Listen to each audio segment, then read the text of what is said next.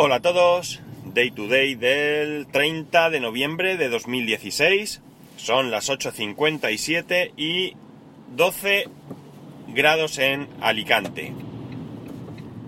Eh, siguiendo un poquillo con el tema de ayer de HBO, brevemente, eh, Félix, eh, arroba locutor co del podcast El siglo XXI es hoy,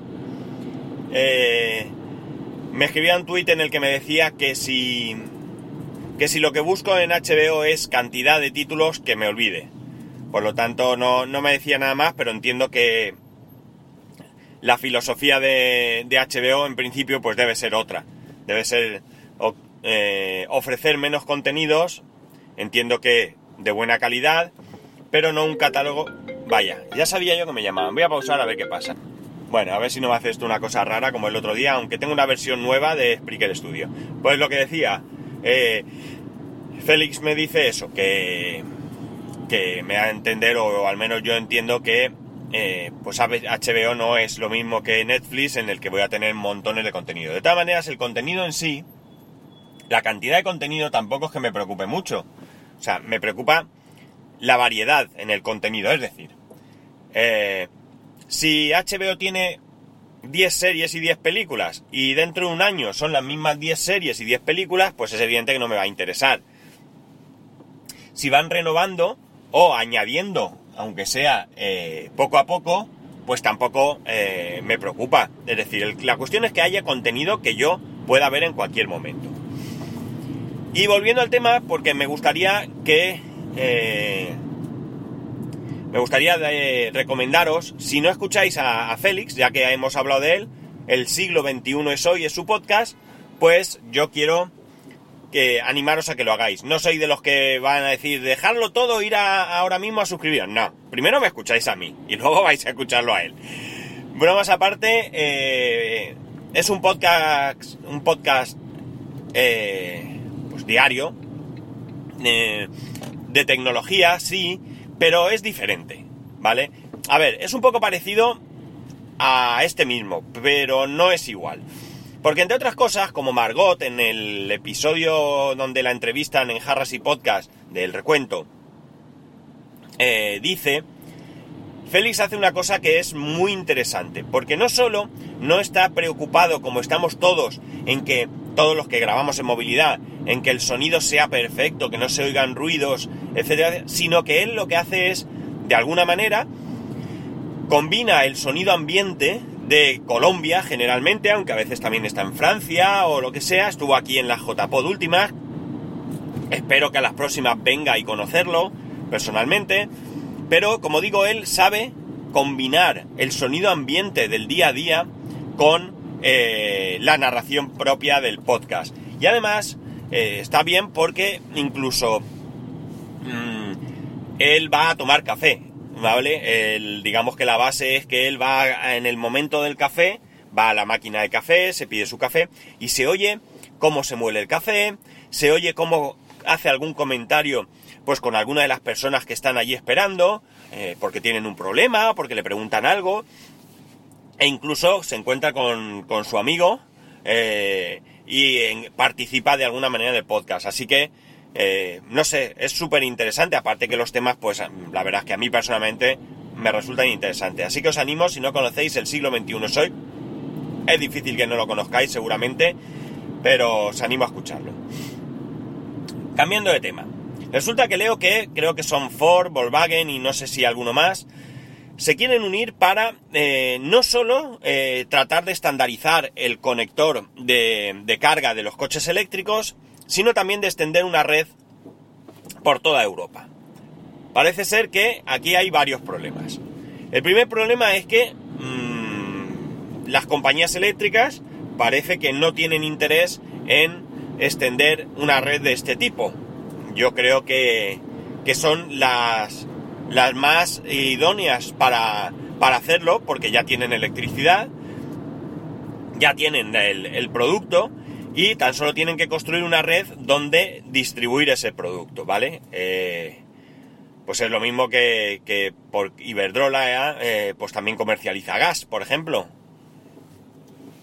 Pues de la misma manera podía comercializar eh, electricidad para, mm, para cargar los, los coches. El, otro problema que hay es que el conector, por lo visto, no es estándar. Al menos hay tres conectores diferentes. Uno es el que promueven esta, este consorcio que quieren crear. Es un consorcio abierto, es decir, se puede unir cualquier compañía o marca que quiera, que quiera hacerlo. Eh, como digo, está este conector. Luego hay otro conector que es el que utilizan las marcas automovilísticas de, Japón y demás. Y luego hay un tercero que es el que utiliza Tesla. Pues bien, ellos lo que quieren tratar es de que haya un único conector para todos, eh, estandarizar ese conector y como digo, crear una red eh, propia de, eh, de carga de, de, estos, de estos vehículos eléctricos. Los vehículos eléctricos van evolucionando, van evolucionando cada vez se ven marcas que sacan vehículos eléctricos con mayor autonomía, porque para mí, desde luego, hoy por hoy, el problema de los vehículos es la autonomía, no es otro. Y esto va a tener, probablemente, si llega a cumplirse eh, el, el, que en algunas grandes ciudades, al menos de Europa, quieren prohibir la entrada de coches diésel, maldita la gracia que me hace a mí, que tengo un coche diésel de hace un año, no he tenido un coche diésel jamás, jamás en la vida. Este es mi primer coche diésel propio, ¿vale? En el trabajo siempre he tenido coche diésel. Pero propio, propio es el primer coche diésel que tengo. Es más, mi padre jamás tuvo un coche diésel. Por tanto, eh, ahora voy yo, que me, lo compro, llego tarde, claro, llego tarde y ahora resulta que quieren prohibir eh, que los coches diésel entren en las, en las ciudades, o al menos en algunas ciudades. Por tanto, como se vayan cumpliendo estas cosas, es evidente que las marcas van a tener que acelerar el proceso de crear eh, o fabricar vehículos con una autonomía suficiente. El handicap es ese. Y además eh, debe haber una red eh, apropiada para carga de estos vehículos. Además, en los domicilios hay que facilitar que se puedan instalar eh, conectores de carga eh, en las plazas y en las calles y todo, porque daos cuenta de una cosa, en mi caso, por ejemplo, yo tengo una plaza de garaje, tengo una sola, ¿de acuerdo? Yo meto el coche, lo podría cargar allí. Claro, para ello hay que hacer una obra, no está preparado el garaje, probablemente la obra no sea tampoco algo complicado de hacer en un garaje, porque no tiene que ser bonito, no tiene que ser... Eh, todo oculto y demás, es decir, ahí tiras cable, pones contadores, imagino, y el conector protegido de alguna manera para que nadie se conecte a tu conector. Y arreando vamos. Pero, ¿y aquellas viviendas que no tienen garaje? ¿Qué van a hacer? Porque mmm, tendrá que tener un sitio donde cargarlo. Sí que es cierto que un vehículo se puede cargar de dos maneras. Como un móvil, por ejemplo. Carga eh, normal y carga rápida. Pero aún así hay que facilitar las cosas para que la gente pueda acceder. Imaginaos una ciudad como Madrid, por ejemplo, y digo Madrid porque es muy grande, Barcelona, me da igual, Valencia, es decir, ciudades grandes, donde haya muy pocos puntos de carga. Toda la gente, que es la mayoría, que no tiene plaza de garaje, eh, las colas para cargar pueden ser brutales, brutales. Por lo tanto, tiene que haber muchos puntos de carga. Es cierto que en Madrid, por ejemplo, sí que he visto en la zona azul, bueno, en la zona azul, que en Madrid ya prácticamente es todo, si no es que verde, hay postes donde tú puedes cargar el vehículo. Y también hay supermercados donde se puede cargar el vehículo. Pero fijaos, yo desconocía, vamos, lo desconocía porque ni me había planteado el que hubiese diferentes conectores eh, de carga. Pero por ejemplo, en el. En el. En un, supermercado que hay cerca de mi casa, hay dos plazas, creo, que tienen eh, conector de carga. No sé si es de pago, si es gratis, la verdad es que vi los, los postes y ni me preocupé en, en, en averiguar nada más, básicamente porque no tengo un coche eléctrico. Pero bueno, yo por ejemplo, si tuviese un coche eléctrico podría ir ahí a cargar. Ya, independientemente de que, de, que tenga un costo o, un coste y, o sea gratuito. Pero eh, no quiero ni pensar si de repente aquí en Alicante todo el mundo, fijaos que tampoco es una ciudad excesivamente grande, Si aquí todo el mundo le dirá por comprarse vehículo eléctrico, o sea, de repente, ¿vale? El día 1 de enero no, el 2. El día 2 de enero todo el mundo va a ver coches y todo el mundo empieza a comprarse coches eléctricos. Podría ser una hecatombe, porque tampoco conozco yo muchos puntos, vuelvo a lo mismo, tampoco he investigado mucho porque no tengo coche eléctrico, pero eh, no hay muchos puntos. Por tanto, me parece que la iniciativa de estas compañías, pues es muy interesante, sobre todo porque, eh, primero, se puede crear un estándar. Y segundo, ese estándar va a ir acompañado de una red de puntos de carga. Esto es lo que yo creo que realmente es bastante importante y bastante... Eh, eh, ¿Cómo diría? Eh, no me salen las palabras. Eh, bueno, sería crucial para que despegase el tema de los vehículos eléctricos. Yo no tendría ningún problema en comprarme un vehículo eléctrico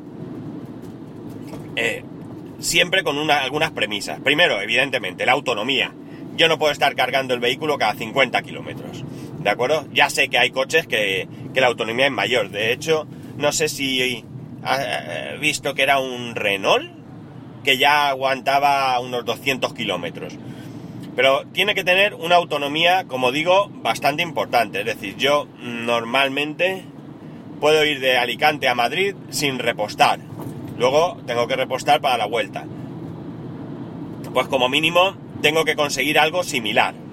Eso sería, por un lado, una de las premisas. Y otra de ellas sería, por supuesto, que hubiese muchos puntos donde poder cargar. Que no tenga que volverme loco buscando un punto.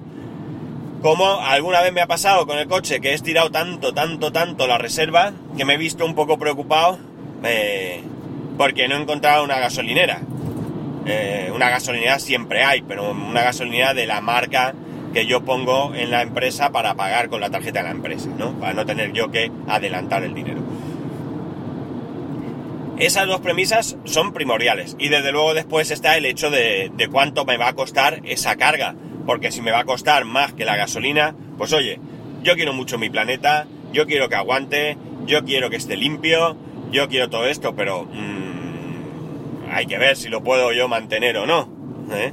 O sea que esto también es un tercer punto. Quizás incluso no es de los más importantes porque tampoco creo que, el precio fuese exagerado, aunque la electricidad aquí, al menos en España, es de lujo, pero bueno. Eh, aún así, pues también es un tema que, evidentemente hay, que, hay que, que valorar. Y todo esto, por supuesto, acompañado del tema de mantenimientos y demás, que ahí sí que desconozco. Entiendo que debe ser bastante más sencillo el mantenimiento de un vehículo eléctrico que de un vehículo eh, de motor explosión, pero tampoco lo sé. Pues como digo, me parece una iniciativa interesante, espero que salga adelante y yo por mí ya digo, ningún problema. Hombre, ahora me fastidiaría comprarme un coche eléctrico porque el mío lo tengo un año y yo no voy a cambiar de coche cada dos por tres pero. Pero bueno, quizás eh, el anterior coche nos duró 16 años. Si yo no sé cuánto me va a durar este, espero que mucho.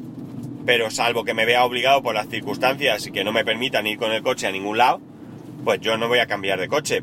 Así que estamos hablando para mí de un plan a unos cuantos años vista. Pero que si no empieza a moverse el tema, pues eh, el plazo puede ser muy superior. Como digo, no es posible que de la noche a la mañana rompan con todo y te prohíban pues eso.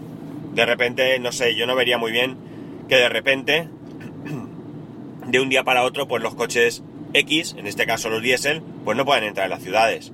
No me parece bien porque, porque, bueno, eh, es un poco radical. Y esto no es como lo de Apple, que de repente no pone ningún conector y por 9 o 10 euros tienes un conversor. No es lo mismo, no es lo mismo. O sea, eh, para mí lo que en un caso pues podría justificarse, en el otro de golpe no. Ahí tiene que haber una moratoria, tiene que haber un plazo y, y por supuesto tiene que haber eh, algún tipo de apoyo a, a esto, ¿no? Y ese apoyo pues estaría bien también las, las, los gobiernos y demás eh, pues deben de, colaborar para que eh, estas empresas tengan facilidad para extender estas redes y demás. No hablo de subvenciones ni nada de esto, ¿eh? Hablo de que ahora no empiecen a poner pegas para poner un punto de, de conexión. Pues nada, chicos, esto es lo que os traía para hoy. Ya sabéis, arroba pascual ya sabéis, spascual arroba spascual.es correo electrónico y el grupo de Telegram. Eh, os recuerdo el enlace de afiliado, que hoy me he acordado también. Y mira, una cosa, ya puestos a pedir, nunca os pido las reseñas en iTunes. Eh, ni siquiera yo entro mucho a verlas. Pero vamos, si os animáis y tenéis un ratico y queréis dejar una reseña, pues encantado. A ver si subimos para arriba. Venga, que tengáis un buen miércoles, un saludo y nos escuchamos mañana.